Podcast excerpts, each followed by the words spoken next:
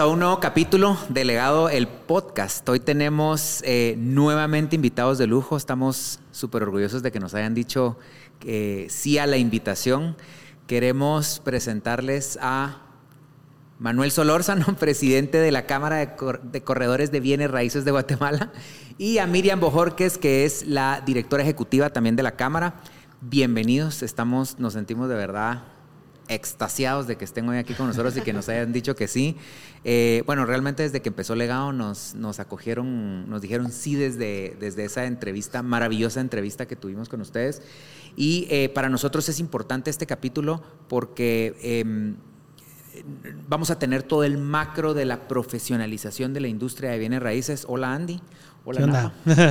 Hola. Buenos días. Buenos días, gracias por estar con nosotros. Eh, realmente en el momento que Diego me, nos dijo, mira, nos dijeron que sí, o bueno, este va a ser un buen episodio, estoy seguro que así va a ser. Eh, a toda la gente que, nos, que nos está viendo, que quiere profesionalizarse en, eh, como corredor, eh, pues este capítulo es dirigido para ustedes. Bienvenidos y gracias por estar con nosotros. Y ustedes que está tratando de comprar eh, o alquilar, o usted que está tratando de vender o alquilar también eh, sus propiedades, es importante que sepa que la industria en Guatemala está tomando un rumbo de profesionalización hace muchos años. Eh, nosotros les contamos en unos episodios que, estudiamos. la NAPA se acaba de graduar. La NAPA se acaba de graduar. bueno, ya tiene licencia también, pero es importante que sepa que hay un respaldo y que, y que, hay, que hay una entidad que realmente le da la seriedad del caso a la industria eh, de bienes raíces y de la que nosotros como Legado Properties nos sentimos extremadamente orgullosos de pertenecer. Así que bienvenidos. Definitivamente, pues muchísimas gracias. Em, gracias por esa introducción. Hombre, para nosotros también es un gusto poder estar compartiendo con, con cada uno de ustedes todos los espacios en los que se puede compartir y dar a, a, conocer más de lo que somos y compartir con personas apasionadas de esta industria tan bonita, para nosotros es un honor. Y, para nosotros tener gente con tanta experiencia también. hemos dicho, somos los, los, nuevos de la cuadra. Los poitos. los nuevos de la cuadra. Pues eh, para nosotros, la verdad es que desde un inicio eh, pertenecer a la Cámara eh, era regla, para nosotros era regla. Si íbamos a, abrir la inmobiliaria y abrir legado, era una regla ser parte de la, de la, de la Cámara sí, porque cuando nos juntamos con Diego en un inicio, una de las condiciones que nosotros nos pusimos como socios fue, tenemos que ser todo literal. Yo le dije, mira, como que fuera proyecto de la universidad. O sea, esta, esta empresa tiene que ser perfecta, tiene que ser hecha los pasos ABC seguidos como tienen que ser. Y un, uno, un, un punto súper importante era, obviamente, pertenecer a la Cámara. Y pues fue ahí en el momento que Diego me dijo, mira, tenemos entrevista. No, y de hecho nosotros cuando pusimos legado, nosotros no lanzábamos, o sea, ya teníamos la marca, ya Paulina nos había entregado la marca, ya teníamos a los asesores, ya habíamos pasado por el proceso de, capacitación y todo, pero no anunciábamos la empresa hasta que no tuviéramos el logo de la, de la marca, ¿verdad? El logo de, la cámara como respaldo, eh, que es, o sea, que de verdad es, importante en la industria. Eh, y yo quiero recalcar y, hacerles ver, hoy que los tengo en persona, lo acogidos que nos sentimos, lo respaldados que nos sentimos y lo importantes que nos sentimos de, poder tener el logo de la cámara con nosotros. Así que aprovecho para, darles, para darles las yo gracias. Yo también quiero agregar, eh, yo por mi lado, cuando estaba de independiente, también vi como una prioridad, eh, como el paso uno, definitivamente el poderme asociar a la Cámara, el recibir el diplomado, el volverme una profesional en lo que estamos haciendo. Eh, entonces creo que este podcast va a ser muy importante para toda esa gente eh, que tal vez no le ve esa importancia y realmente es una pieza clave en la industria y que los que ya estamos asociados realmente eh, queremos compartir, trabajar con gente que tiene como los mismos lineamientos y es igual de profesional como nosotros, ¿verdad? Yo tengo una pregunta. Que si ya saben que yo soy el interruptor acá siempre, pero se me ocurrió ahorita y quiero preguntarle a Miriam. Tú fuiste quien nos entrevistó a nosotros en un principio y tú escuchaste la entrevista completa de Diego y, y mía. ¿Qué pensaste en ese momento que realmente fuiste de las primeras personas que vio alegado? Porque realmente esta empresa nosotros la construimos en silencio, nos, nos encerramos tres meses a hacer un manual, reglas de juego, todo de la empresa. Y de las primeras personas que vio la empresa fuiste tú y me da mucha curiosidad saber cuál fue tu impresión después de esa primera entrevista.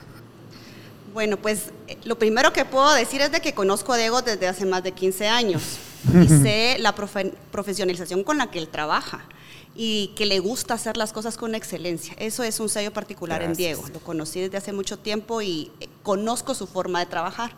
Entonces, de entrada, pues sabía que este era, iba a ser un proyecto con ese sello característico de la excelencia y hacer las cosas bien. Entonces, de entrada, pues lo que me gustó mucho fue el logo. La verdad que me encantó porque desde ahí noté que ya venían con una identidad de marca. Y cuando nos explicaron el porqué del nombre, me encantó, porque dije yo, definitivamente, pues todas las personas lo que queremos dejar es, un, legado. Y que tal vez más adelante les voy a decir una reflexión que escuché por ahí de que lo que realmente es un legado y la diferencia que hay con una herencia.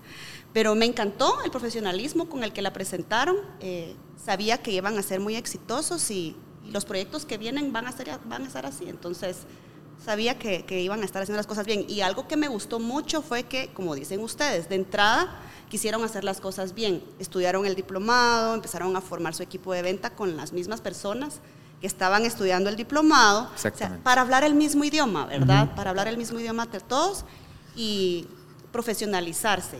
Y estar bajo la sombría de la cámara es algo que realmente brinda una diferencia eh, en el sector inmobiliario y va de la mano, ¿verdad? Yo creo que esas dos cosas van de la mano y, qué bien que a veces por, ahí dicen despacio porque tenemos prisa, ¿verdad? Y yo creo que esos tres meses fundaron los cimientos de lo que hoy está empezando a hacer, pero si así empezó, esto proyecta algo muy, muy bueno, ¿verdad? Así que creo que tres meses bien, bien invertidos, ¿verdad? Sí, y saben que cuando nosotros hicimos los manuales de procesos eh, y procedimientos, ahorita vamos a hablar obviamente de todo lo del desarrollo de la cámara, pero eh, nuestro, nuestro manual de procesos está hecho a la par del código de ética de la Cámara.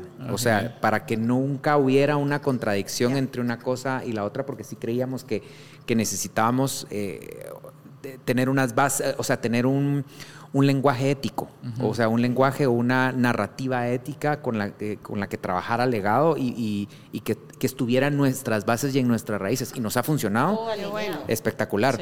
Em, Hablemos de la cámara. Entonces, eh, para la, gente que no, que, no, que no ha tenido contacto con la cámara, me gustaría que desarrolláramos qué es la Cámara de Corredores y cuál es su rol en la industria de bienes raíces de Guatemala. Perfecto, si quieren empiezo yo la Cámara de Corredores de Bienes Raíces de Guatemala fue fundada en 1991, o sea, poco más de 30 años, 33 años casi. Em, con la idea con la que estamos hoy también, eh, había mucha competencia desleal, habían desarrolladores que no querían pagar lo que se estaba cobrando, el, porcentaje, em, se jugaba o se hacía competencia desleal, mucho tema ético, entonces si los fundadores decidieron hacerlo, que cosa que no fue fácil, ¿verdad? Porque eso siempre lleva mucho, llevó muchos trámites, mucha, muchas reuniones, muchas discusiones para poder dar a luz a, la Cámara. Pero lo que, de lo que se trata es ser comunidad, una comunidad en donde nosotros mismos sentemos las bases de, ya, estas son las reglas del juego y así es como juntos vamos a ser más como unidad. ¿verdad? Si nos ponemos de acuerdo, no nos no nos eh, atacamos unos a otros, no nos jugamos desleal, o sea, yo te cobro 3, no, yo te cobro 2.5. No, no, no, eso solamente canibaliza nuestra propia industria, ¿verdad? Esa, esa era la idea. Em, con el tiempo se fueron formando pilares. Desde el principio la ética formó, formó parte de, de, de eso, ¿verdad? El primer pilar fue la ética, o sea, hablarse entre ellos, los fundadores, de una forma ética. Eran personas que no tenían pelos en la lengua, ¿verdad? Que es tan importante decir lo que pienso y hacer lo que se dice. O sea, una cosa es ponerlo sobre el papel, pero otra cosa es lo que se hace en el mercado, ¿verdad? Y yo creo que estas personas eran personas, y son en el caso de María Luisa eh, Pérez Alonso, sigue siendo una persona muy ética, con la que da gusto trabajar. Ok. ¿Y cuál es el rol hoy en día de la, de la, Cámara, de Bienes, de la Cámara de Corredores de Bienes Raíces de Guatemala con sus asociados? ¿Hacia dónde va? Pues... Eh, Manuel mencionó algo bien importante y es los pilares del trabajo que, debe, que tenemos y que debe tener toda asociación del carácter de nosotros.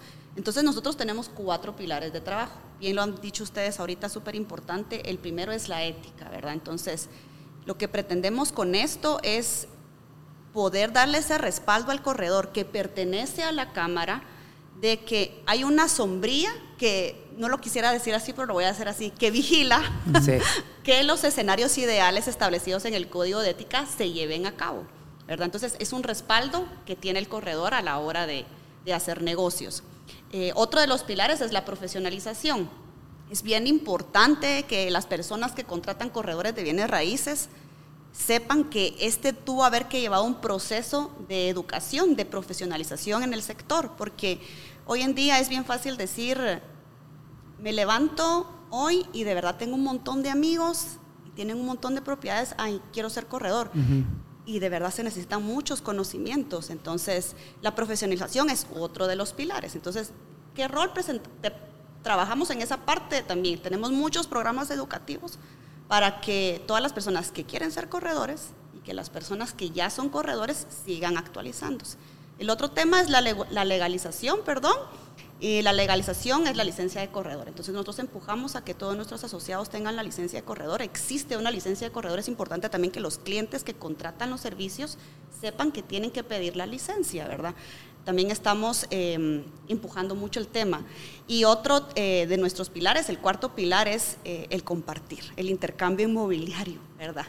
Eh, el rol del, del, corredor de bienes raíces en este sector, que es el sector comercial como tal, dentro de la cadena del negocio inmobiliario, pues está el inversionista, el desarrollador, y en, ese, en esa cadena pues interviene el corredor, que prácticamente es, es como que el, el área comercial. Es, de relaciones. El que une los puntos. El que une los puntos. Entonces es de relaciones y, es el compartir. Entonces el cuarto pilar de, nuestro trabajo es el intercambio de propiedades.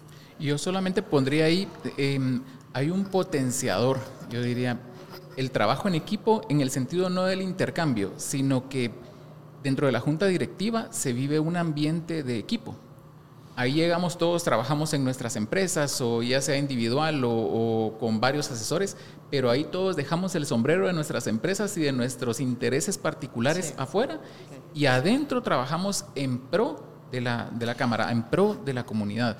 ¿verdad? Y lo que decía Miriam, nuestro logotipo, si ustedes lo ven, es una rosa náutica, o sea, una, es, es, una brújula. Y lo que pretende la Cámara hacer es un referente de hacia dónde va la industria ¿verdad? y prepararnos para eso no vemos em, en el sentido de quién, compite contra nosotros eh, en el país, no vemos eso, sino que vemos los países que van más adelante de nosotros, qué buenas prácticas están haciendo. Y poder ejemplificarlo. Exactamente. Y por ahí entonces jalar, porque, y todos como equipo, todos como grupo representamos a más de 700 corredores inmobiliarios.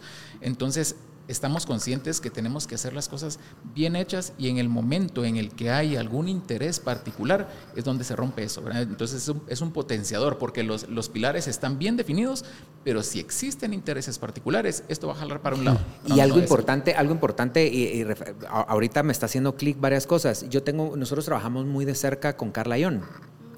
Carla Ión es, parte de la junta directiva. Mandamos un saludo. un saludo para Carlita. Carlita, te queremos mucho. Em, y, la verdad es que sí, e, es impresionante. El, par de veces, eh, cuando iba a empezar yo con el, cuando íbamos a empezar con el tema legado, platiqué mucho con ella y ella usaba el sombrero de, justamente de la cámara. Nunca trató de imponernos y nunca ha tratado de imponernos. Eh, eh, Inversen, creo que se llama. Saludos a Inversen. pero y, trabajamos con ella muy de cerca y, podemos tener conversaciones eh, independientes, independientes e imparciales. E imparciales. Y la verdad es que para nosotros Carla ha sido eh, tal vez nuestra, nuestra conexión con la cámara siempre ha sido Carla, Miriam y, Ceci. Carla, Miriam y Ceci. Entonces, eh, pero, pero nosotros cuando hemos tenido, por ejemplo, una situación, llamamos a, a Carla. Carla, mira, qué, piensa o cuál es su visión y es impresionante lo, imparcial. Nos ha caído, nos ha jalado las orejas también. O sea, nos ha jalado las orejas también de no, miren, ahí sí, ahí sí, mejor por allá porque está mal por acá, ¿verdad? Entonces, eh, eh, nos ha gustado mucho la influencia que generan, la, influencia positiva que generan en nosotros corredores. Qué bueno. Y a mí me hizo solamente falta mencionar dentro del grupo, equipo que formamos, Miriam es el catalizador. O sea, 100%. nosotros, Miriam y el equipo, don Jaime, Ceci, Gaby, se forma un equipo realmente. Las personas que formamos parte de la junta directiva porque hemos sido designadas a vamos a, aportar nuestro tiempo, nuestra experiencia conceptualmente donde creemos que pudiera estar, pero pueden haber mil ideas. Pero si nadie las lleva a cabo, qué lindas, Dicen por ahí que se compran las ideas a, Quetzal por docena, ¿verdad? nosotros, saben que nosotros cuando, cuando hacemos una renta, un alquiler o una venta, tenemos un proceso bien establecido. Y parte del proceso es mandamos a hacer el Infornet y el, y el eh, ay Dios mío, la, consulta electrónica al registro. Y ustedes saben que en los procesos hay gente a la que hay que perseguir y hay gente a la que a la que las cosas se dan. Es más el 99% a la que hay que estarle persiguiendo y recordando. Con la cámara es automático. Nosotros mandamos un correo y ya sabe, nos desentendemos de que, de que a qué hora va a caer el informe. Rapidísimo, o sea, es inmediato. Es más, llega y Cecia nosotros nos manda un mensaje, eh, ya les mandé la consulta y nosotros estamos, o sea, somos, somos nosotros los que nos tenemos que acordar que está en eso. Entonces, Qué bueno que me lo digas. Sí, es, sí. es la verdad. Te en visto. no te dejamos en visto. Cabal. No nos quejamos. Yo quisiera eh, que nos puedan explicar al, al, público que nos escucha cuál es la importancia eh, de uno pertenecer a la Cámara como asesor.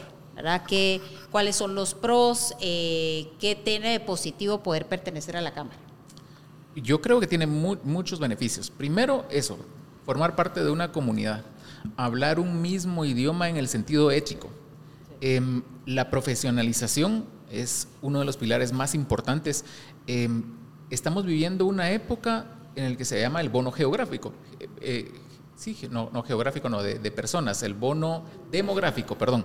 Eso quiere decir que Guatemala está llegando a ser más las personas que son productivamente, eh, que pueden trabajar, que activas, productivamente activas, que las personas que no lo son. Eso genera una ventaja impresionante para el país, pero eso también quiere decir que cada vez hay más gente que quiere trabajar y no sabe dónde que quiere ganar y necesita ganar dinero y no sabe dónde.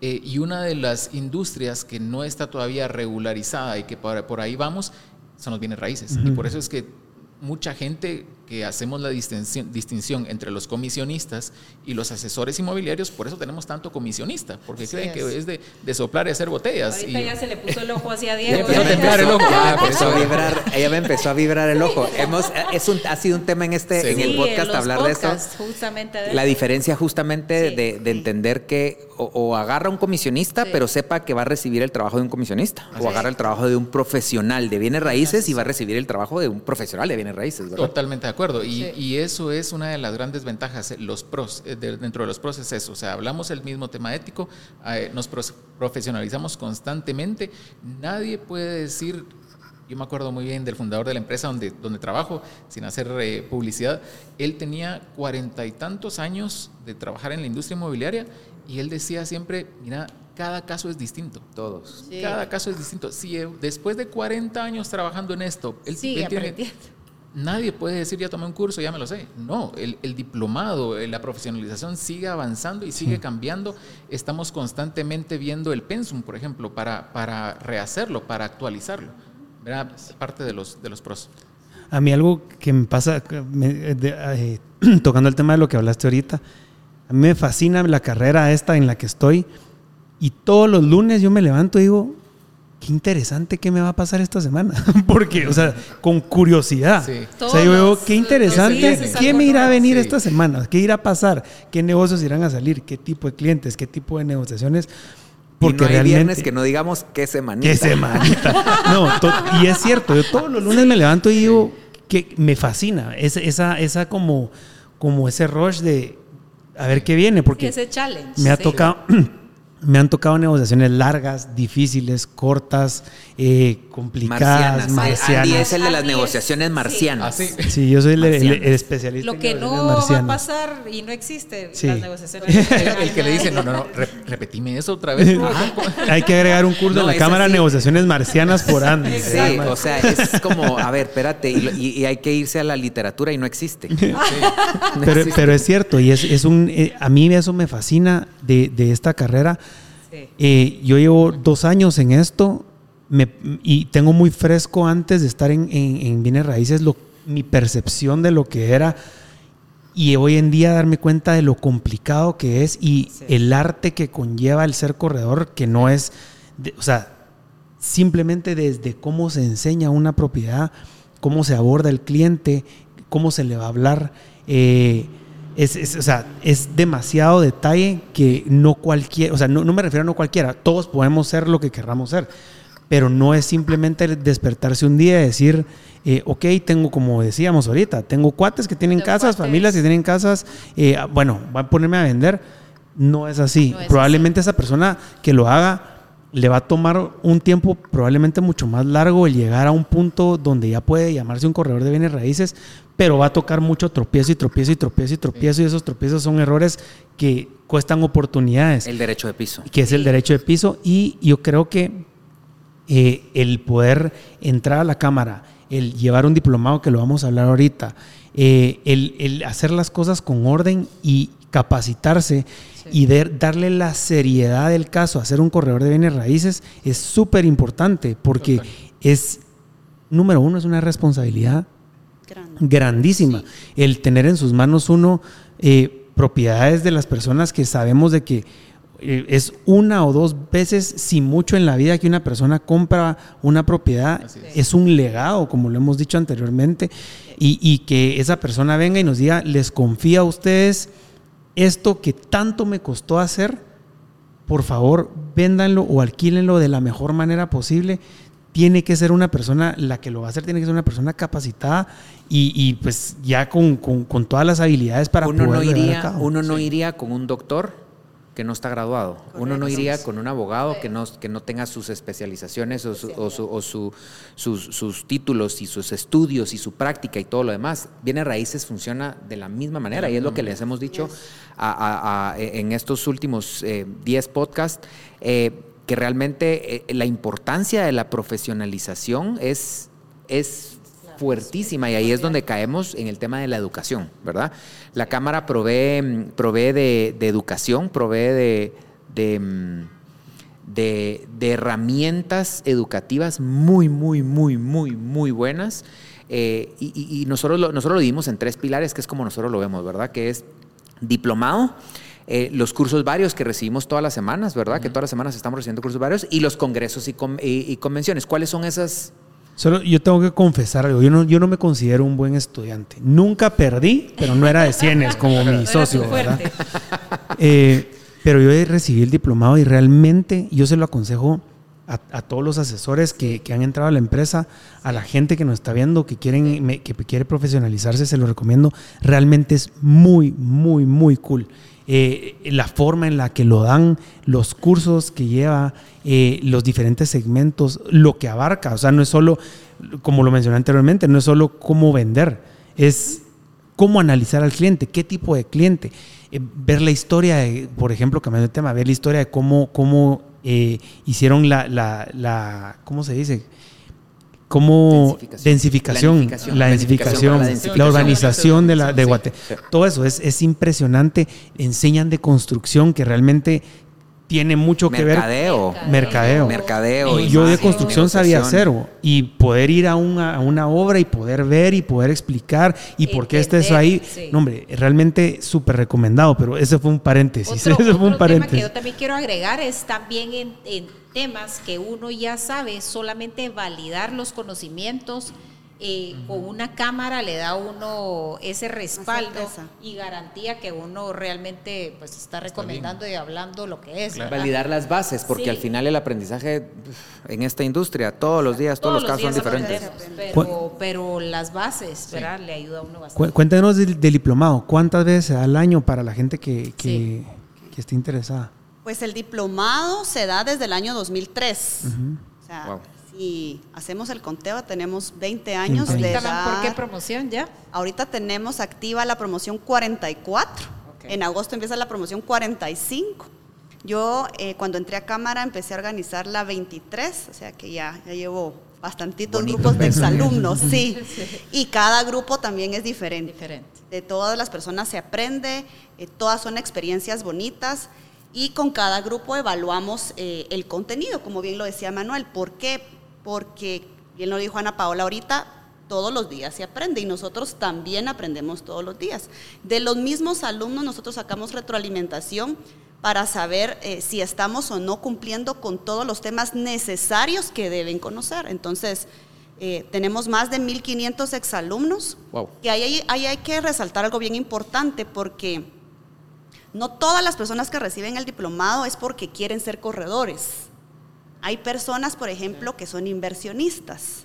Entonces quieren conocer el proceso y quieren aprender un poco más, van más allá, ¿verdad? De solo quiero invertir en esta propiedad. Qué interesante. Entonces, por eso es que no todas las personas que son exalumnas se hacen miembros de cámara, porque no todas se vuelven corredores de bienes raíces, ¿verdad? O, por ejemplo, como ustedes, eh, que tienen su equipo de ventas, ¿verdad? Que les piden a, sus, a, sus a su equipo de ventas que lo, que lo estudien. Entonces, tenemos ya, como les contaba, eh, más de 1.500 exalumnos. Y esto es bien importante eh, porque de verdad, desde el tema constructivo, conocer temas municipales, los temas legales son importantísimos, ¿verdad? No, ninguna negociación es igual a la otra, pero hay que tener un criterio. Yo Unas siempre, bases, le, también un yo criterio. siempre le digo a los alumnos de que no les dé el tema, no les dé miedo al tema legal, porque cuando empezamos ese, ese módulo sí los veo así como que empiezan estresados. Yo es mi favorito.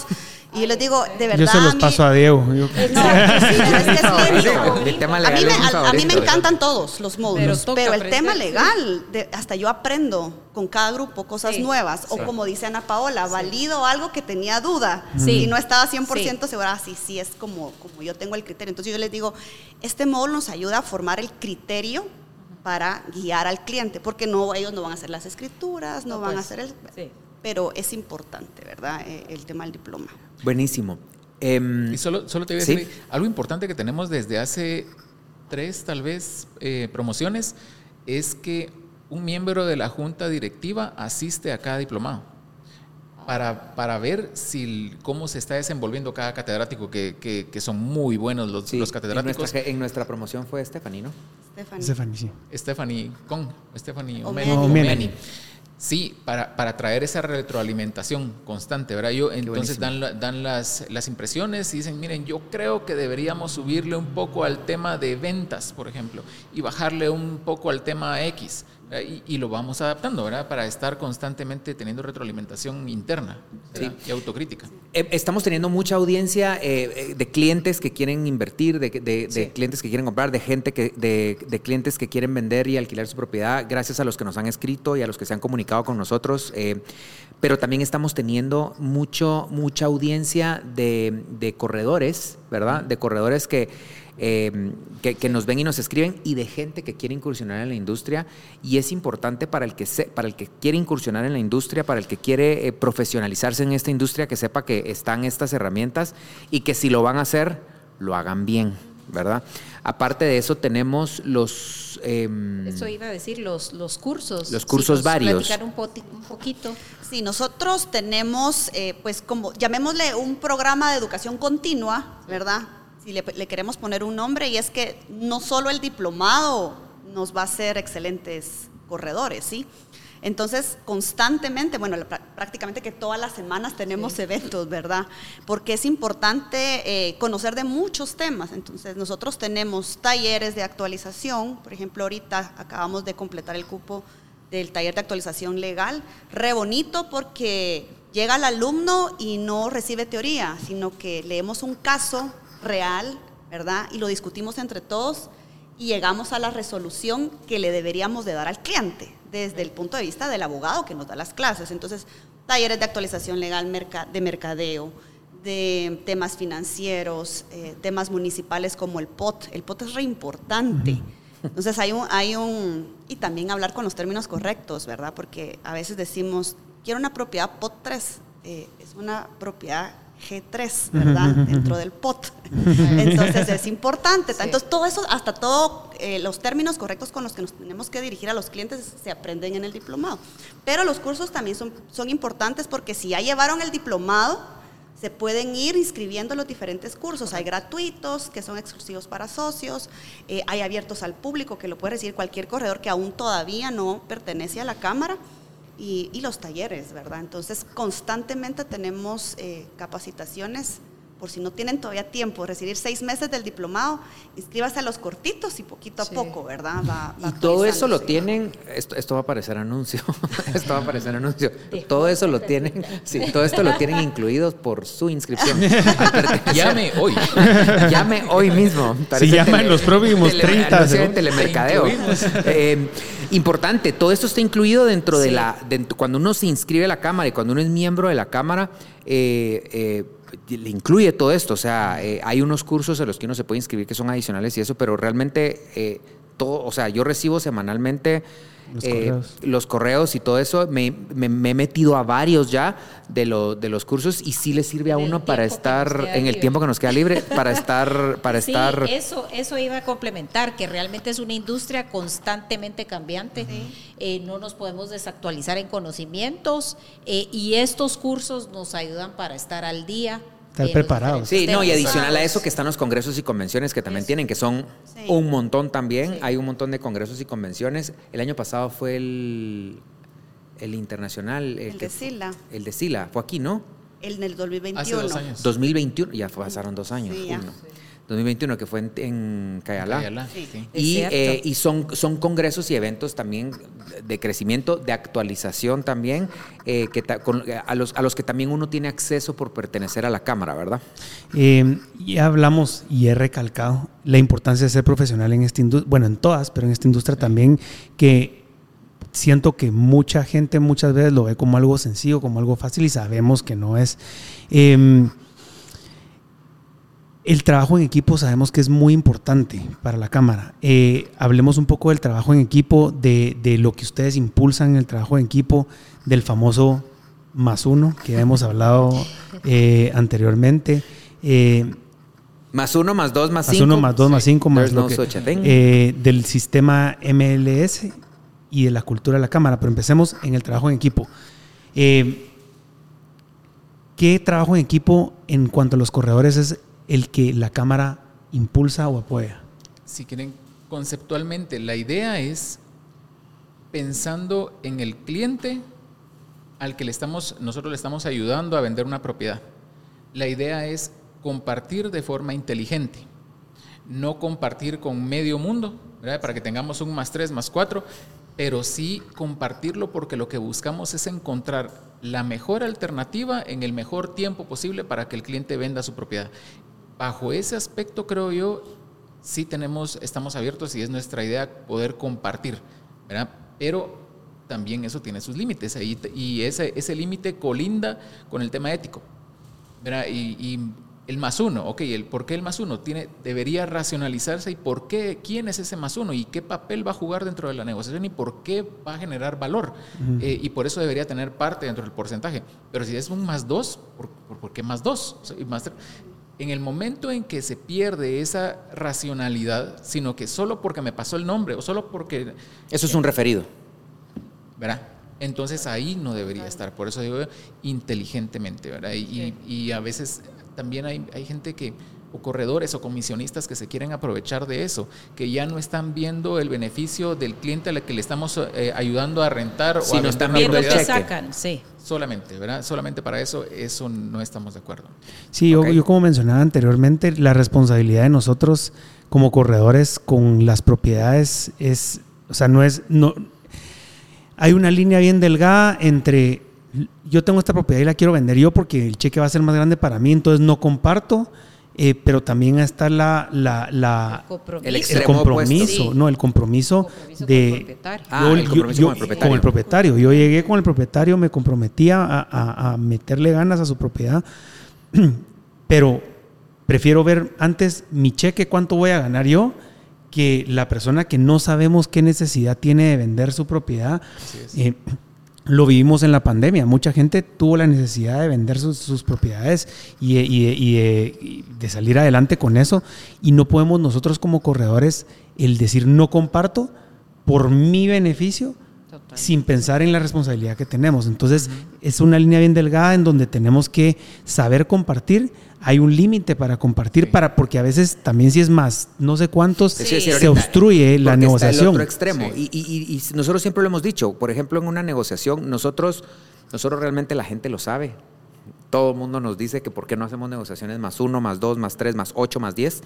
Eh, y es sencillo, no es, solo, no es solo en sí el dinero, porque al final, al final si logramos cumplirle al propietario que se venda su propiedad eh, y cumplimos a un cliente, ¿por qué no? Me explico. Si no es que las negociaciones se complican. De repente llegamos a una firma o, a una firma o a una negociación y son cinco personas tratando de opinar y no te doy el teléfono y no puedes hablar con no sé quién y no nosotros con los que trabajamos, que trabajamos bastante compartido realmente, eh, tuvimos un podcast donde tuvimos a, Olga Torreviarte, a, Mario Samperio, Olga Torreviarte, a Clarita, eh, a Juanfi, porque trabajamos con muchos compartidos, pero realmente hay una, hay una base para nosotros que es el código de ética justamente de la Cámara, pero hay una base de comunicación y confianza en la cual uno maneja al comprador y otro maneja al vendedor, pero si ya entra un tercero, se empieza a volver un teléfono descompuesto, no digamos un cuarto, quinto, sexto, etcétera, ¿verdad? Entonces, eh, para fines prácticos, eh, la, e, entendemos que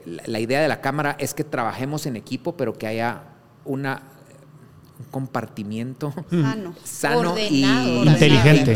La palabra es inteligente. Inteligente creo que lo resume bastante. realmente el espíritu del corretaje es compartir. Totalmente. Y en escenarios ideales es entre dos. Así el, es. El corredor que representa al vendedor y el, corredor que representa al comprador, ¿verdad? Y si ya intervienen otras personas, definitivamente van a ser figuras de referido y deben manejarse como referidos. Como referidos, totalmente de acuerdo. Eh, hablemos del MLS, del, del Multilisting System. Eh, es algo que en Guatemala no hay. En, la mayoría de países de Latinoamérica estábamos platicando antes de, iniciar el podcast que no hay. Y es importante porque vemos que en Estados Unidos, eh, donde hay un, MLS bien firme, súper eficiente. eficiente y todo, eh, nosotros acabamos de estar, eh, hay una, en, Roatán les compartía, acabamos de estar recibiendo un proyecto, porque lanzamos un proyecto en Roatán, Pristine Heights, y la persona que nos atendió nos dijo, eh, estábamos viendo una propiedad y casualmente alguien vio que estábamos en Roatán y nos dijo, mira, tengo una propiedad que la quiero vender en Roatán. Entonces nos dice, déjame ver quién la tiene y cuánto tiempo lleva en el mercado y el historial de precio y no sé qué. Sacó su celular y tac, tac, tac, tac, tac, y le salió Toda la información. pública, o sea, información 100% pública y nos pareció súper interesante. Sabemos que en Guatemala eh, existe la, por parte de la Cámara eh, una de las metas más importantes, eh, el multilisting, que nosotros lo vemos bastante bien porque de ahí vamos a nosotros a, generar una cultura de trabajo en equipo inteligente. ¿Qué es el multilisting? El MLS. Para que nos entiendan fácilmente todos los que nos están viendo, eh, el MLS es, llamémosle, una bolsa de propiedades exclusivamente para corredores. Solo los corredores de bienes raíces tienen acceso al MLS. Un cliente nunca va a poder entrar, ¿verdad? Entonces, es una herramienta, pensaría yo, una herramienta que le facilita a los corredores de bienes raíces compartir, partiendo de lo que veníamos hablando, el trabajo en equipo, inteligentemente. Eh, solo que sí creo que eh, en Latinoamérica son pocos países los que tienen MLS por temas culturales, lo platicábamos hace un rato, porque hay un factor importante, y creo que todos lo sabemos, que para poder trabajar dentro de un MLS se necesita propiedades en exclusiva, ¿verdad? esa, Es, esa es, la, base, la ¿verdad? Propiedades en exclusiva entonces creo que aquí todavía tenemos una tarea grande, tanto la Cámara como los mismos corredores de bienes raíces. De generar cultura. De generarle cultura al cliente.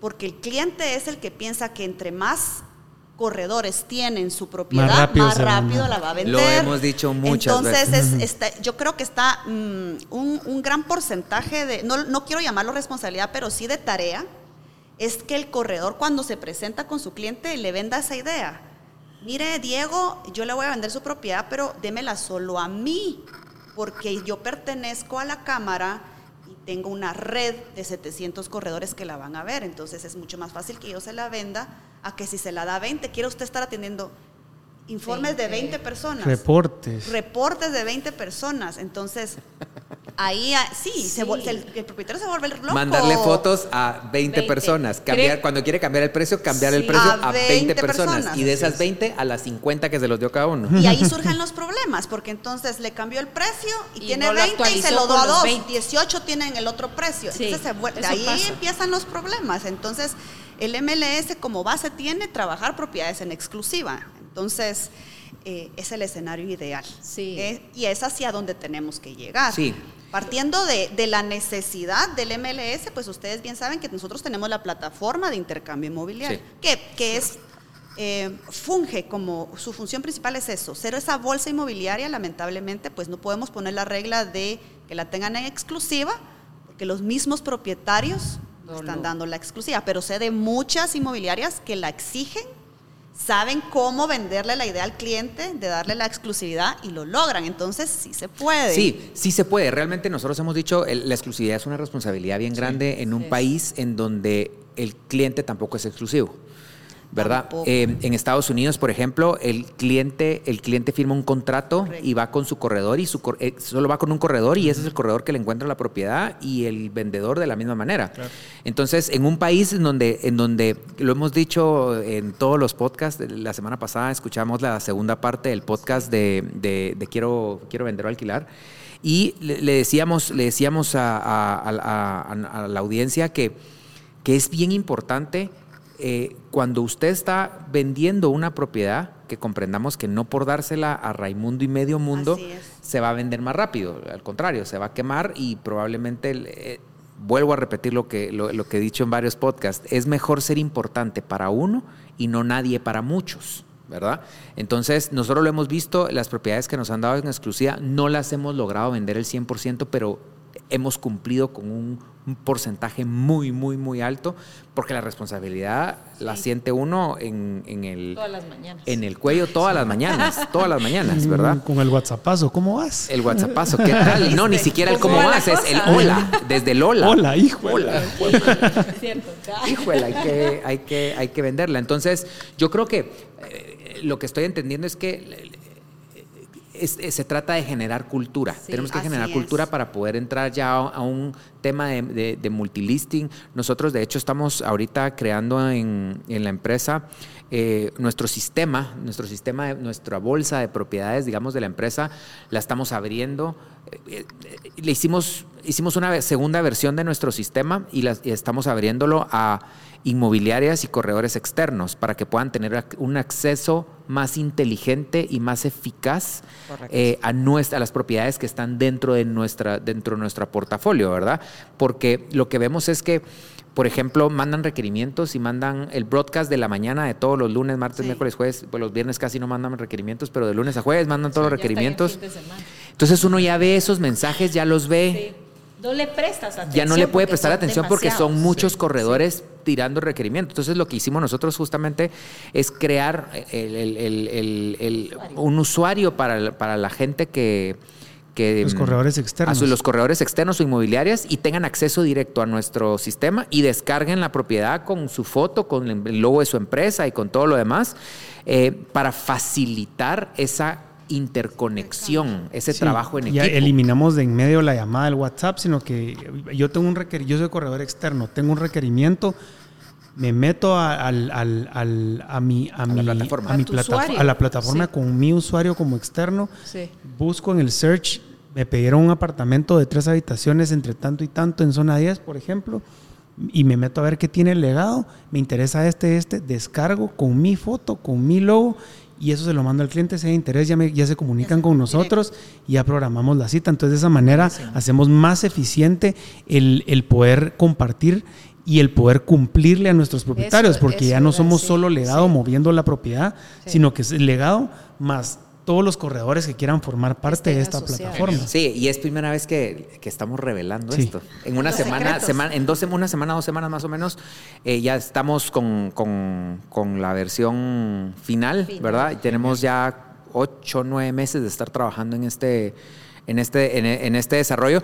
Pero lo que estoy entendiendo ahorita es que es parte de esa generación de cultura. O sea, ahorita sí me siento me siento hinchado, porque básicamente es, es un pasito que nos acerca, por lo menos a nosotros dentro de la empresa, a poder culturalizarnos para el tema del, del MLS. En- Eventualmente, cuando se tenga el MLS, es simplemente cerrar eso a- y, subir nuestras ¿Y sabes propiedades qué pasa? MLS, No, y sabes qué Así pasa es. también de que nos, nos ayuda a poder responsabilizarnos con las exclusivas a nosotros. Exacto. Que, Sí. ok, me lo van a exclusiva. Ok, es, Y yo es tengo una esta red de tantos ya. No, y sabemos de que, ok, lo te- tengo esta propiedad en exclusiva. No va a ser solo yo o solo legado moviéndolo, sino que va a ser una red una grande. red de, De corredores. De 700 corredores moviendo la, La la propiedad. Ojo que también nosotros queremos hacer un cierto filtro con esta eh, usuarios que vamos a darles Sí, código que, que de justamente nosotros obviamente les vamos a dar código, tienen que estar eh, asociados a la cámara, si no están asociados, aso- eh, asociados activos. Correcto. Si no son asociados Ahí activos vamos a a la estar cámara, molestando a Miriam. a Ceci. A Ceci, a Ceci, a Ceci. A Ceci. A Ceci y a Gaby. Sí, pero, pero, pero buenísimo, esa es, esa, esa, esa es- esa es, eh, Y un punto es también idea. bien importante del, del MLS es eh, esa certeza que, va- que existe entre los corredores del pago de comisiones entre sí, ¿verdad? Eso, eso es otro punto valedero y súper importante del MLS. Por eso es de que el MLS sí es una herramienta que necesitamos tener eh, las asociaciones.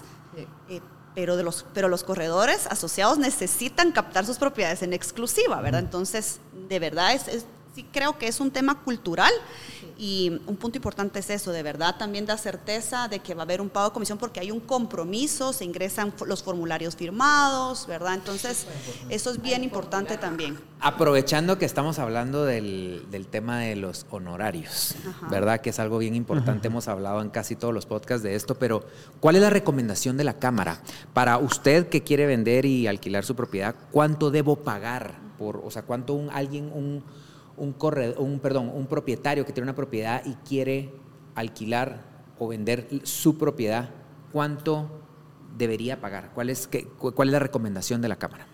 De la industria. Primero contraten un corredor profesional. Regla uno, ya Sí, vieron, la, vieron. La, la primordial es esa. Porque eh, esos, esos honorarios que va a pagar realmente se los ganó con todo ese trabajo profesional que le va a brindar el corredor. Entonces nosotros como cámara sugerimos honorarios y el honorario sugerido es el 5.6% sobre el valor de la venta. Ese 5.6 ya con IVA incluido. Exacto. Correcto. Cinco masivo. Recordemos que la ley del IVA dice todos los precios incluyen IVA, ¿verdad? Entonces vamos al súper y pues no compramos Algo masiva. una pasta de dientes y en la caja nos dicen cuesta 10 masiva, Masiva. ¿verdad? El precio lo trae. Entonces también es importante que nos culturicemos y digamos que los honorarios que si soy corredora, pues yo le cobro a Andy el 5.6%. ¿Y por qué el 5.6? Porque mis honorarios ya incluyen IVA. Si no es el 5 masiva, ¿verdad? como le guste. Como le, como- como como le le guste oírlo. es el 5.6%. Y en temas de rentas, pues es, es una renta, ¿verdad? Eh, el primer año y si son, esperaría yo que tengan muchos negocios así, de, de- de De más de cinco años. años, ¿verdad? Es, es una renta por cada cinco años y son honorarios sugeridos. Ok.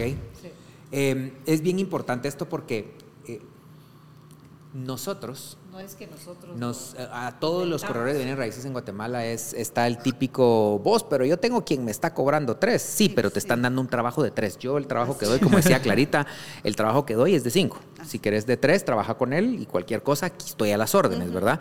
Pero eh, eh, es importante mencionar esto porque a nosotros siempre nos respaldamos con la sugerencia de la Cámara. O sea, nosotros somos asociados de la Cámara de Corredores y nosotros estamos nuestros estatutos como empresa están sujetos al código de ética de la Cámara y a las tablas de la Cámara. Por ende, estamos sujetos a esa tabla, ¿verdad? Así Y no es- sale de la manga, o sea, realmente es como funciona la industria. Así es. Y, y es bien importante, eh, es el 5.6 abiertamente.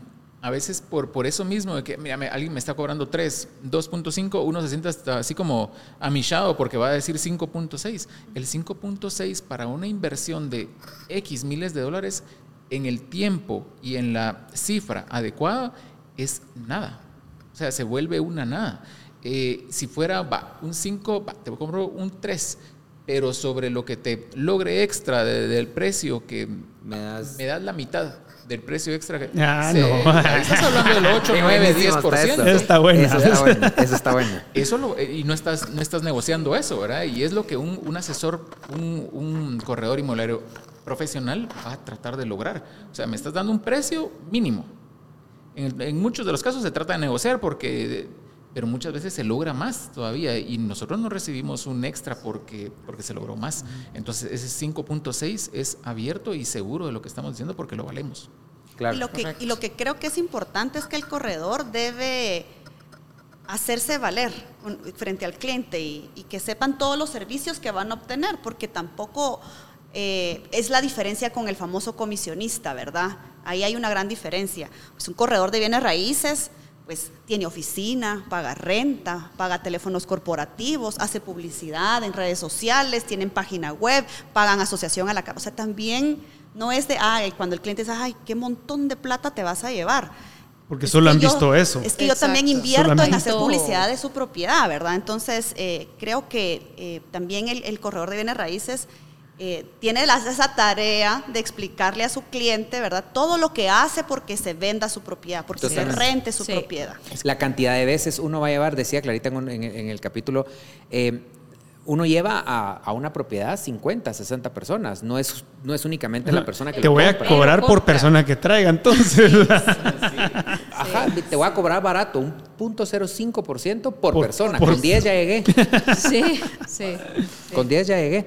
Entonces, eh, usted que quiere alquilar y que quiere vender, esos son los, lo- las tablas sugeridas. No es sacarnos lo de la manga, realmente eso es. Ustedes que están incursionando en la industria de bienes raíces, es importante que sepan que no demeriten su trabajo. Pues sí. Que hay que darnos el valor. su- sus estudios, su tiempo, su gasolina eh, y más que todo el tiempo y el esfuerzo que le mete.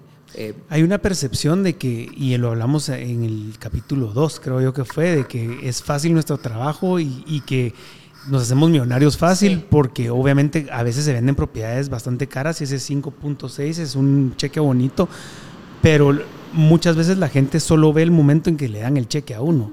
No saben todo el trabajo Todo que viene atrás y todo, todo el esfuerzo.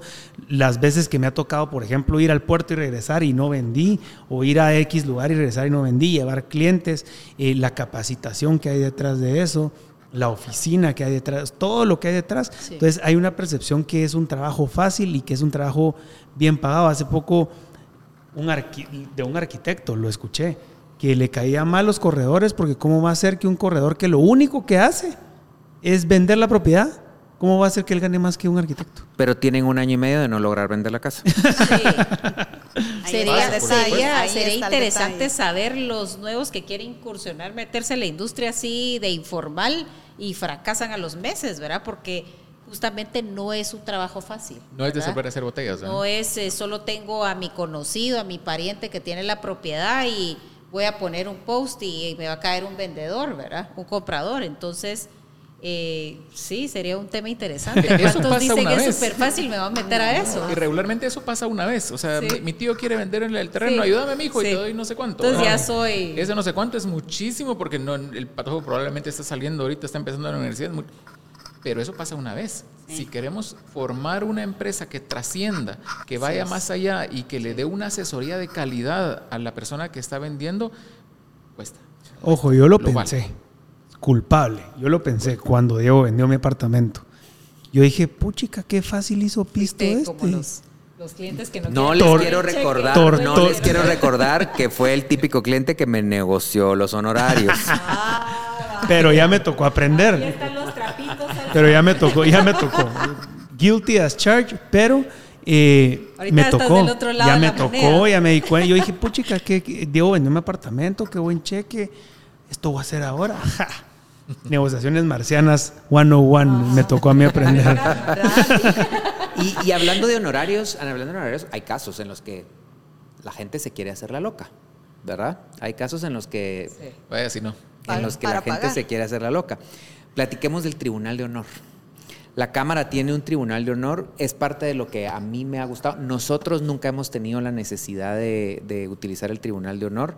Eh, estamos cerca de, una, de la necesidad de nuestra primera vez con, con- con alguien, eh, pues no hay modo que nos quiera pagar, pero eh, el Tribunal de Honor es algo bien interesante cuando entramos a la Cámara en, en- en concepto y en, y, en, y en estructura. A mí me pareció súper interesante porque nos hace sentirnos respaldados. Por lo menos a mí, yo cada vez que, que, que alguien se pasa dos o tres días, empiezo a pensar, bueno, hay que juntar la papelería, hay que, hay que juntar las pruebas, hay que juntar el contrato, tráiganme el Sí, le da contrato y todo. tranquilidad a uno porque sabe Sí. que uno tiene un, arma- un as bajo la manga y cualquier cosa tiene ese respaldo. Entonces, Por porque no se siente desamparado, uno, Desamparado. creo que es la palabra, ¿verdad? Yo creo que es la parte no tan bonita de la responsabilidad, pero también de las cosas que más satisfacción dan en el sentido de que le dimos respaldo real a nuestro, a nuestro asociado. ¿verdad? No es fácil, eh, no es bonito, no es sencillo tampoco. O sea, No se debe ser. no, se tienen que también dejar de lado amistades. O sea, una vez entra al Tribunal de Honor, aunque sea mi amigo de toda la vida, este caso entra por lo que está escrito y, y los, Y las pruebas, Y las pruebas, pruebas. nada más. Y entra un, eh, tres personas, ¿verdad? Por sorteo. Entran tres personas de la Junta Directiva a conocer el caso. Eh, se informa a ambas partes, puro proceso legal. ¿verdad? Se informa de a ambas partes, se cita a ambas partes, se muestran pruebas, eh, se presentan pruebas de descargo, todo el proceso que se lleva hasta llegar a a una resolución y se, pues, se, se dictamina lo que el, el Tribunal de Honor resuelve. ¿Qué consecuencias pueden haber en un tribunal de honor? Pueden haber, bueno, la ideal es que se cumpla lo que dice lo- la resolución. El código de ética. El código de ética. O sea, si dicen, miren, ustedes dos se presentaron y después de estudiar las pruebas se, se resuelve que usted le tiene que pagar, se debería pagar. Lo que me estás preguntando es, si no lo cumplen, no tenemos una jurisprudencia o no somos tampoco un ente legal en el que te podamos eh, denunciar en el Ministerio Público. Probablemente la contraparte sí la tenga.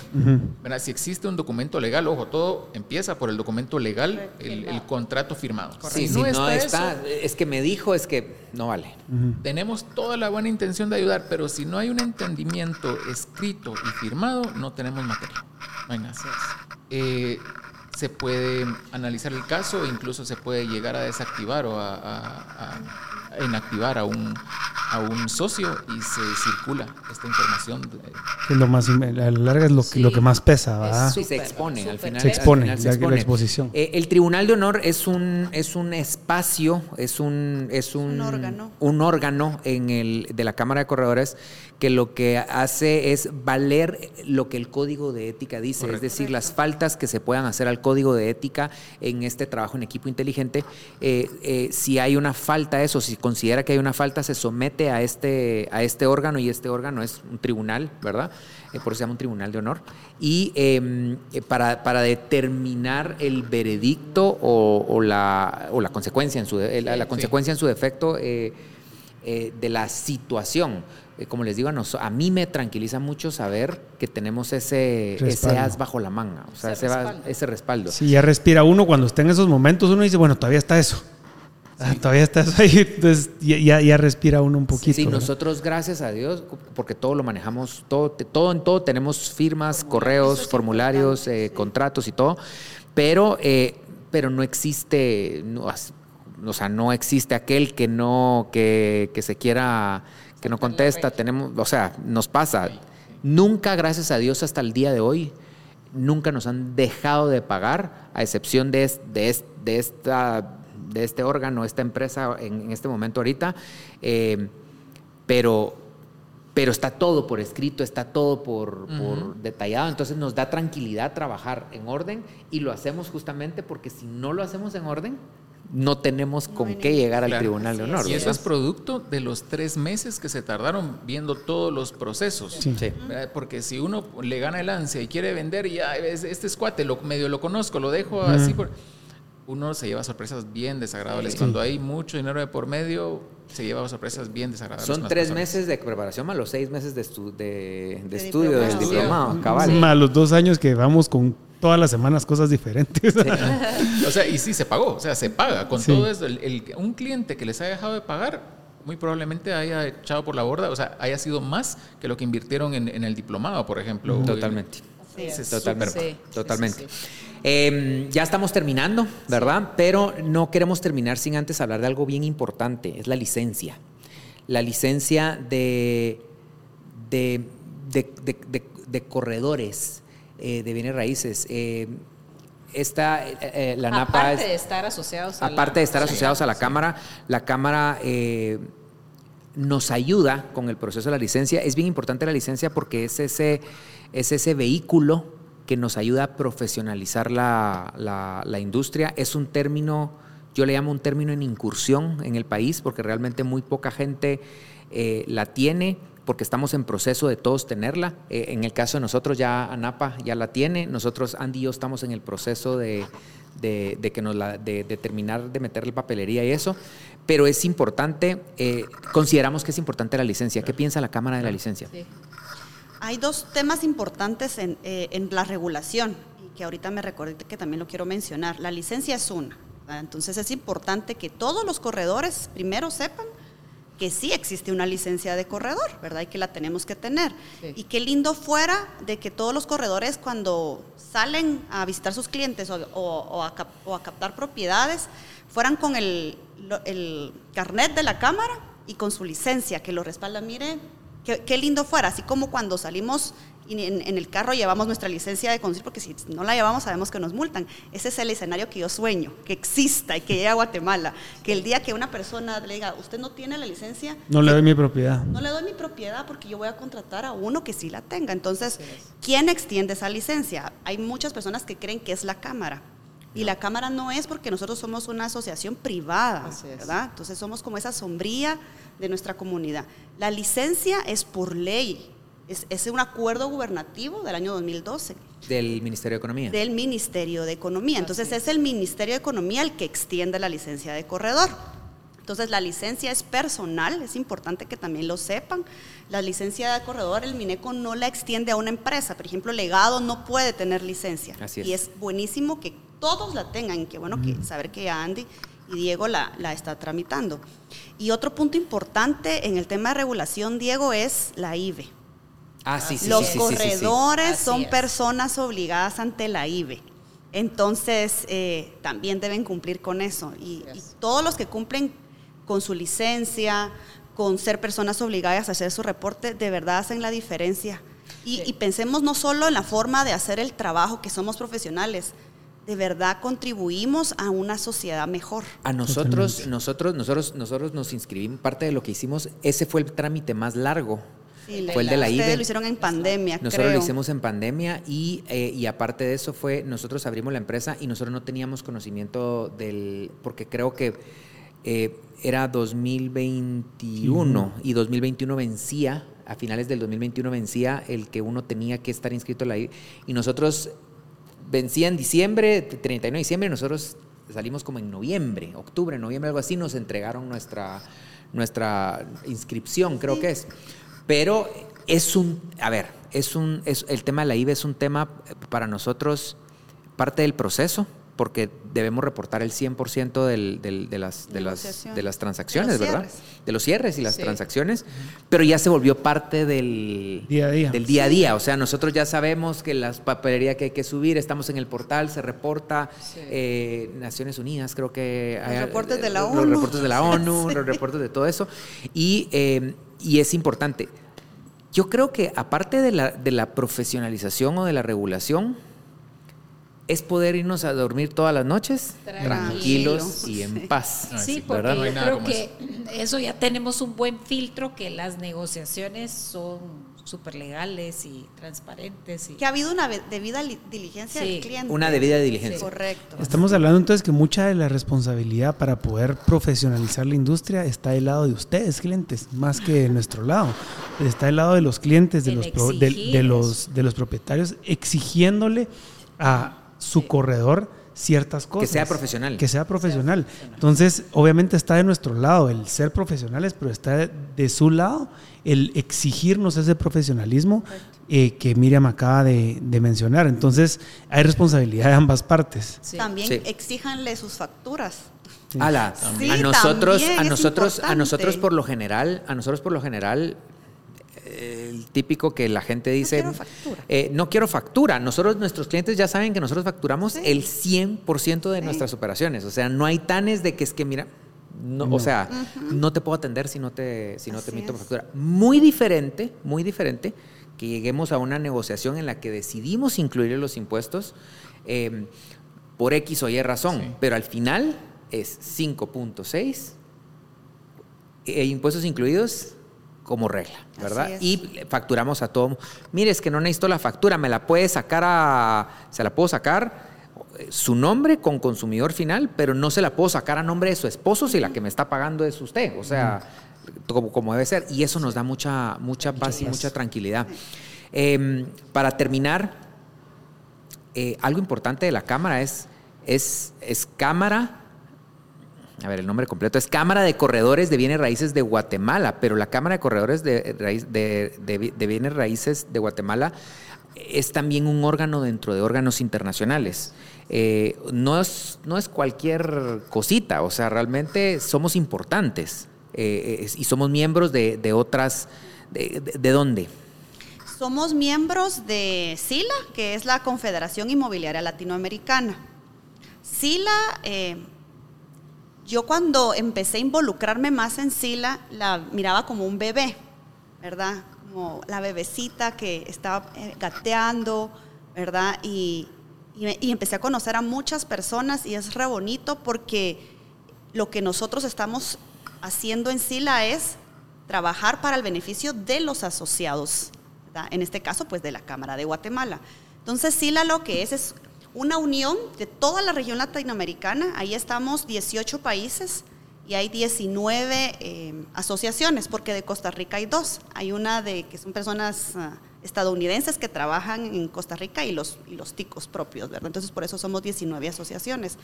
Entonces también tenemos, pues actualmente Cambal Manuel les, estaba contando de, que ahorita soy asesora de la presidencia. La presidencia la tiene Guatemala en este momento a través de Pedro Ramírez, que ustedes lo conocen, es, expresidente de, la Cámara. Entonces, eh, estamos haciendo muchas cosas buenas, importantes, y una de ellas, eh, me voy a adelantar a contarles porque... Buenísimo, buenísimo. Porque, en primicia les quiero contar, porque este, de verdad hay un consejo directivo súper comprometido y, y, así como Pedro Ramírez trabajó en Cámara, así nos tiene trabajando en Sila. Es increíble, ¿verdad?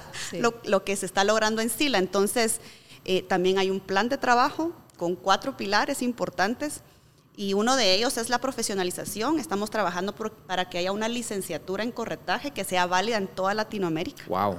¿Verdad? Entonces, ahorita aquí si Andy quiere, ya el otro año puede ir empezando a tomar módulos y no necesariamente la va a tener que tomar así de corrido. Decir, voy a estudiar por, bloques. por bloques, ¿verdad? Que le va a ir validando los diferentes temas hasta obtener la licenciatura.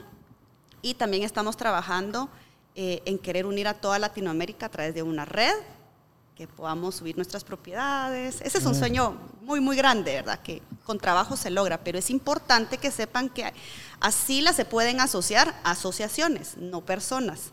Pero estando dentro de Cámara SILA, perdón, así dentro de Cámara, eh, no, al revés, de estando dentro de SILA, Cámara, todos nuestros miembros son miembros de SILA. Entonces, ¿qué pasa? Si, por ejemplo, ustedes necesitan conectarse con corredores de México, se puede, ¿verdad? Necesitan hacer negociaciones con México, se puede a través del sistema de referidos de SILA. Y así con todos los países y las asociaciones que pertenecemos a SILA. Okay. De ahí también está la NAR. Con la NAR es también un tema bien interesante y, bien importante que todas las personas, más que todos los corredores, ¿verdad? Porque esto es muy, muy del corredor.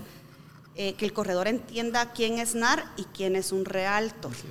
Eso se los quiero comentar porque es bien delicado, es bien delicado. Eh, la NAR es la Asociación de Estados Unidos de Corredores de Bienes Raíces, pero tienen su marca. Realtor es una marca registrada.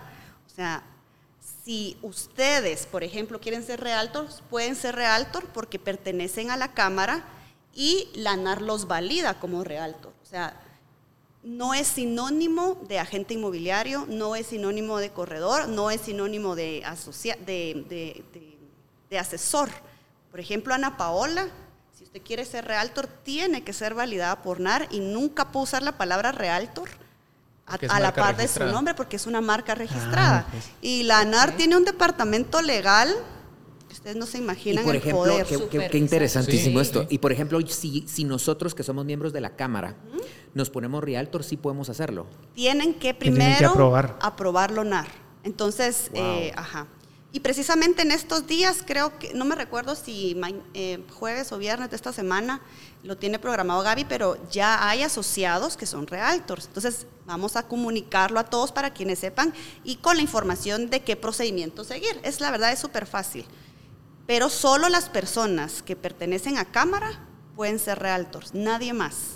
Porque nosotros somos la asociación partner de NAR. Sería, tenemos que ser asociados de la Cámara, luego hacer un proceso eh, con NAR que me imagino que va a ser un proceso sencillo. Sí, es sencillo. Un proceso sencillo y ahí le dan el... El, llamémosle el título, ¿verdad? Le dan su número. Imagínense que, que como ay, Dios mío, es que Pero es que se los explico porque yo he visto, ¿verdad? Que a veces dice Juan Pérez. Realtor. Realtor. Hay una inmobiliaria que se llama Realtor acá.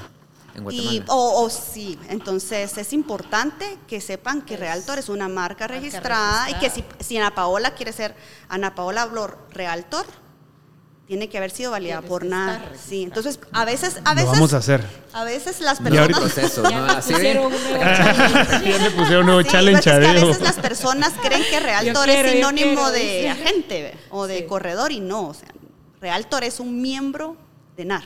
de hecho, supimos o sea, de, esto, lo, que mencionas, que existe una inmobiliaria. Tuvimos la comunicación del departamento legal de, NAR. Eh, nosotros no nos metemos en, el tema, pero ellos al ser una marca internacional eh, les llega esa información, ¿verdad? Y le empiezan a investigar y ver por qué se está utilizando la marca. Asociese y haga el proceso, pero no le cambie el, nombre, si no cambie el nombre del Y cuando ya son, también hay reglas, ¿verdad? De, cómo usarlo. Cómo usarlo, Pero ¿qué pasa con esto? Al ser realtors también entran a ese listado internacional de, realtors en, en todo el mundo, porque está la membresía internacional, ¿verdad? Que Todas las asociaciones partner de NAR Tienen, pueden incluir a sus miembros. Entonces, todos nuestros asociados pueden pasar ese proceso y ser realtors. Ahí, ahí solo estamos viendo la diferencia de una cultura en la que no estamos regularizados todavía en una cultura que sí lo está. O sea, ellos lo que nos están diciendo es, yo no le voy a hacer negocios con cualquiera.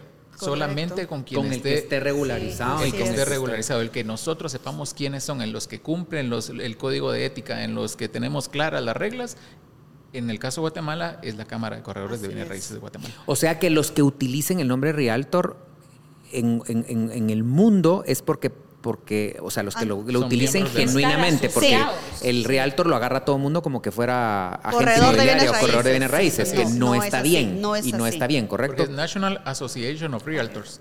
Ah, ok, o sea, hay que pasar por eso. ¿Y cuántos realtors tenemos ahora actualmente en Guatemala? Son ayer vimos con Gaby, porque estábamos validando el dato, 11, si no estoy mal, 11.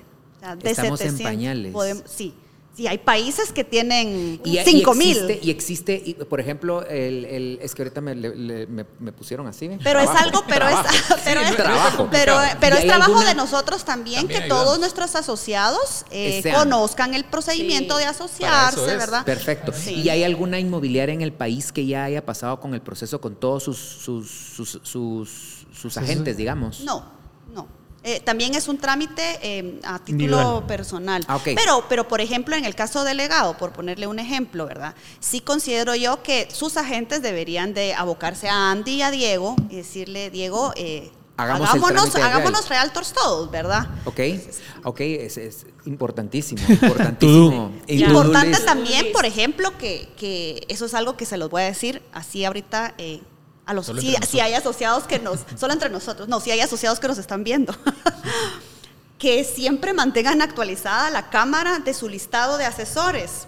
Porque, ¿qué pasa? Yo no sé, hoy está Ana Paola acá, ¿verdad? Yo la conozco, sé lo profesional que es, pero el día de mañana Ana Paola ya no está aquí. se va y ni siquiera no, está en legado. Está registrada como... Y se va, ya no pertenece al legado ni a la cámara, por ende, pero nunca me avisó legado. Y yo la miro y sí, se hizo realtor, ¿verdad?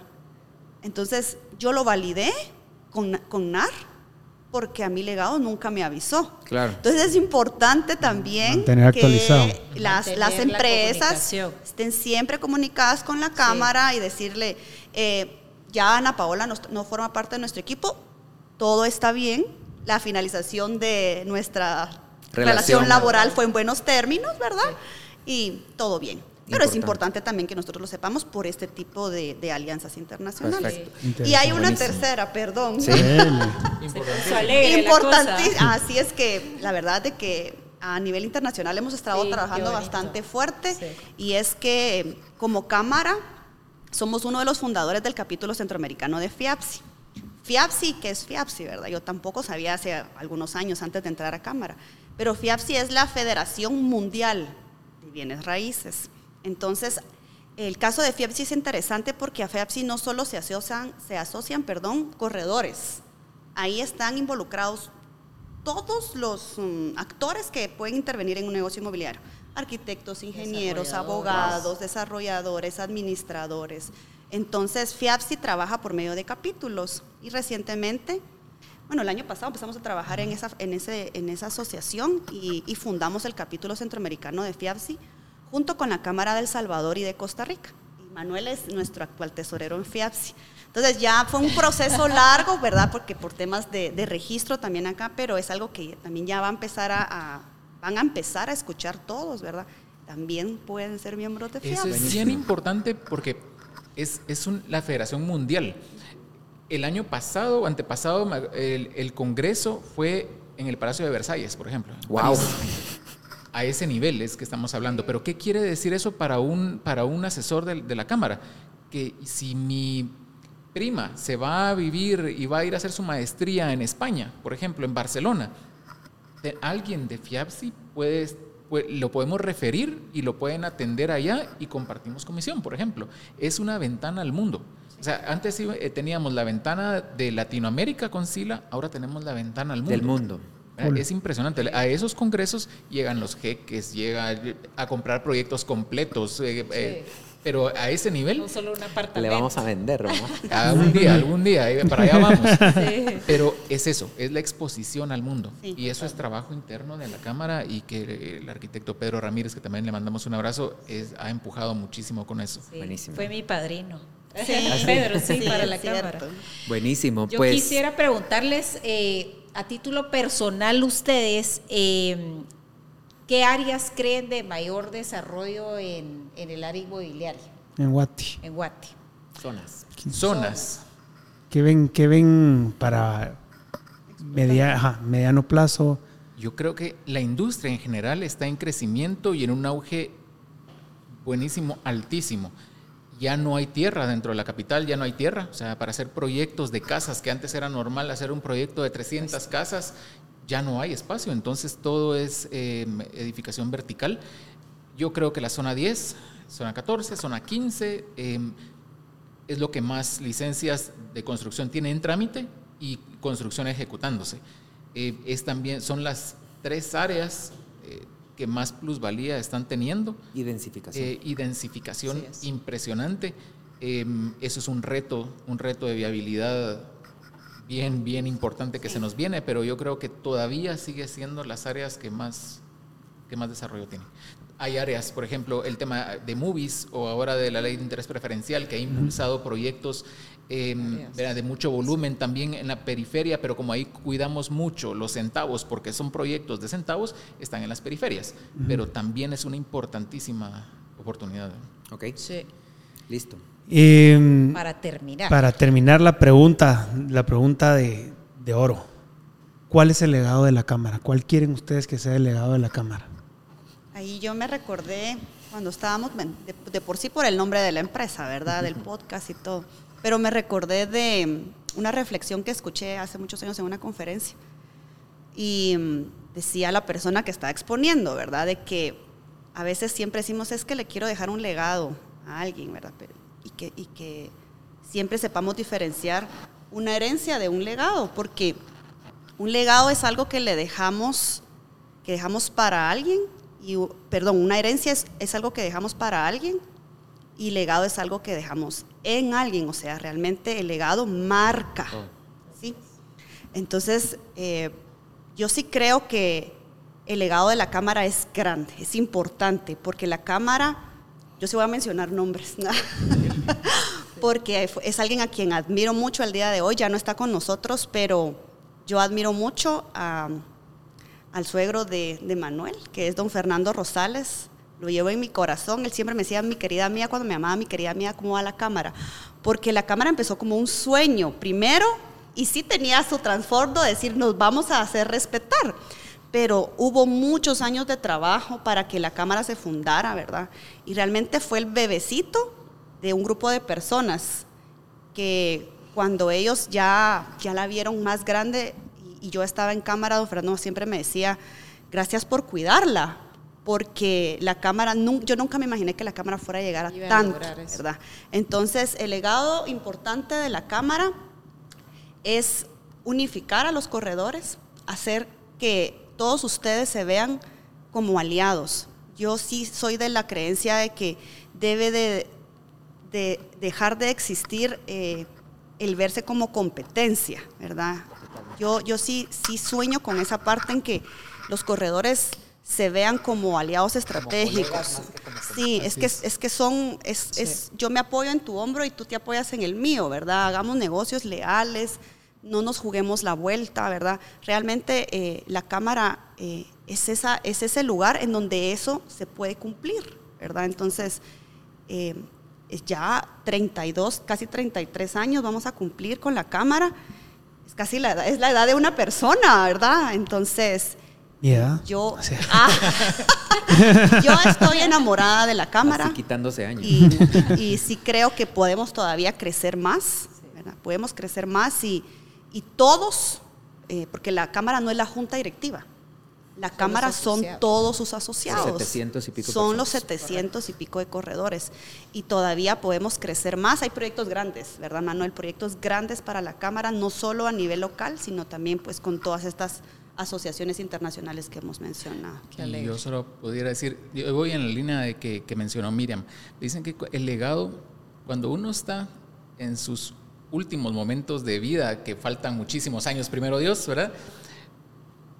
uno suele hacerse las preguntas clave en su vida. ¿Amé? ¿Amé? ¿Viví? ¿Realmente viví mi vida? ¿Lo que hice generó valor? O sea, ¿lo, que hice realmente significó algo para alguien? Esas son las preguntas que centralizan tu vida, tu, tu, ser, por qué estuviste, por qué exististe y por qué, qué fue lo que dejaste para alguien más. Y en en el sentido de la Cámara, yo sí lo puedo ver dentro de los dos años que ya entrego la presidencia en febrero del otro año, es la Cámara es más unida. Somos más unidos, trabajamos más en equipo dentro de, lo, dentro de la Junta Directiva y el equipo y la comunidad es más unida.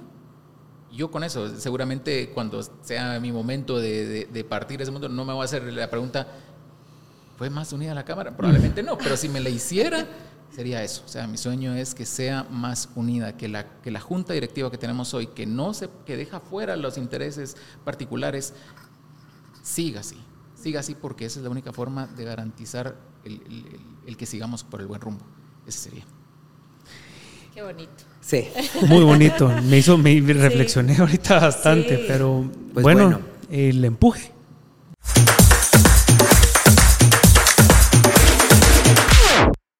Bueno, el empuje de hoy, el empuje de hoy. Em, acabamos de lanzar un proyecto en Roatán, eh, Pristine Heights, para que lo puedan ver en nuestras redes sociales. Es un excelente, excelente, excelente proyecto para los que están buscando una, eh, para los que están buscando un espacio o tener un área, un lugar al donde puedan ir enfrente de la playa, a la orilla del mar, con vistas espectaculares, en un lugar increíble con las mejores amenidades en Centroamérica. Eh, está en Roatán, eh, Pristine Heights está en Roatán, está espectacular, chequenlo. Se pueden meter en nuestras redes a verlo, en este, ahí está toda la información, nos pueden contactar, ya saben. Eh, también para inversionistas. Para inversionistas, también es un proyecto muy interesante para rentas a corto plazo, rentas a largo plazo. eh, han visto nuestras redes eh, durante todo el episodio, los invitamos a que se metan y que, y que pues curioseen un poco, saben que nos pueden hacer preguntas, nos pueden eh, dar ideas, qué temas quieren que hablemos, a quiénes quieren que invitemos. Muchas, muchas, muchas gracias, en serio y por haber antes estado de, con antes de nosotros. irnos, perdón, eh, podemos dar el número de la cámara o la página o el correo a dónde se pueden comunicar. Gracias, Diego. Sí, pueden comunicarse al 2445-1554, eh, al correo de Ceci, que es nuestra asistente de dirección, que es asistente arroba cbrguatemala.com, o al info arroba guatemalacbr.com y nuestra página www.cbrguatemala.com. Perfecto. Muchísimas gracias. Muchísimas gracias. Un- un Excelente gusto, capítulo. Un gusto, un honor, de verdad. Felicitaciones por esto que están haciendo. Es un emprendimiento impresionante. ¿Por qué emprendimiento? No lo hacemos por dinero, seguramente no, No, lo hacemos tampoco. por dinero, es por el gusto de aprender. Pero aprender es por lo que pagamos, ¿o no? Sí. Y es, es, y es lo que más, más caro podemos tener. Y si ustedes están trayendo invitados, como he oído los demás, es un emprendimiento. O sea, Muchas estamos gracias. aprendiendo y lo están compartiendo con todo lo demás. Es doble emprendimiento. Gracias Así por ser parte también. Gracias por decirnos sí, y de, por decirnos sí tan inmediato. O sea, tan, tan sí definitivo, de verdad. Para nosotros tenerlos ha sido eh, un orgullo y también nos enorgullece ser miembros de la Cámara, ¿verdad? Gracias, Diego. Gracias a ustedes por vernos en este nuevo capítulo. Nos vemos en el siguiente. Eh, síganos, presionen la campanita. Adiós.